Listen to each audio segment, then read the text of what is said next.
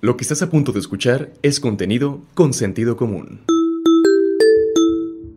Zaida Priscila, estudiante de arquitectura en el Tecnológico de Nayarit, a sus 23 años ya tiene una carrera en oratoria. Inició participando en concursos municipales hasta llegar a destacar en concursos nacionales. Tío, la oratoria siempre ha estado presente en mi vida. Desde que era muy pequeña me gustaba tomar el micrófono, pasar en los honores y ser la maestra de ceremonias. Cuando conozco oficialmente la oratoria es cuando cumplí los 16 años de edad y descubro una nueva convocatoria llamada concurso curso de oratoria Juan Escutia, en el cual decidí acceder a este concurso. Obtuvimos el primer lugar a nivel municipal, posteriormente a nivel estatal y esto nos incentivaría a participar en concursos nacionales de oratoria. Al inicio de su carrera como oradora, Saida se preparaba individualmente, con videos y lecturas que ella misma buscaba, y fue tanto su deseo que decidió prepararse de forma profesional, dando frutos al obtener el primer lugar en el concurso nacional Alicia Pérez Salazar. A nivel estatal fueron cuatro concursos, y a nivel nacional he estado en tres. El primero fue en 2017 en el concurso de debate.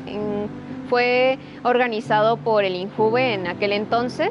El segundo concurso es en el 2019, organizado por el Congreso del Estado de Nayarit, el concurso Juan Escutia Nacional y este tercero, que es el concurso Alicia Pérez Salazar. Participamos más de 50 personas en este concurso, la verdad es que sí fue algo cansado. En la eliminatoria sí éramos más de 50 personas, fue un discurso a manera de la virtualidad y posteriormente obtuvieron 23 personas el pase a la gran final, incluyéndome, y de ello pues ahora sí obtuve el primer lugar. A pesar de las dificultades que ha tenido y el poco apoyo a las personas que se dedican a la oratoria en México, Zaira de muestra que con pasión y compromiso todo es posible. Actualmente no hay el apoyo suficiente para los oradores y debatientes del país de hecho, la federación incluso está quitando el apoyo que anteriormente se nos daba a los participantes. Si una persona quiere participar en oratoria y debate, gran parte de los gastos van a correr por su cuenta. La verdad es que es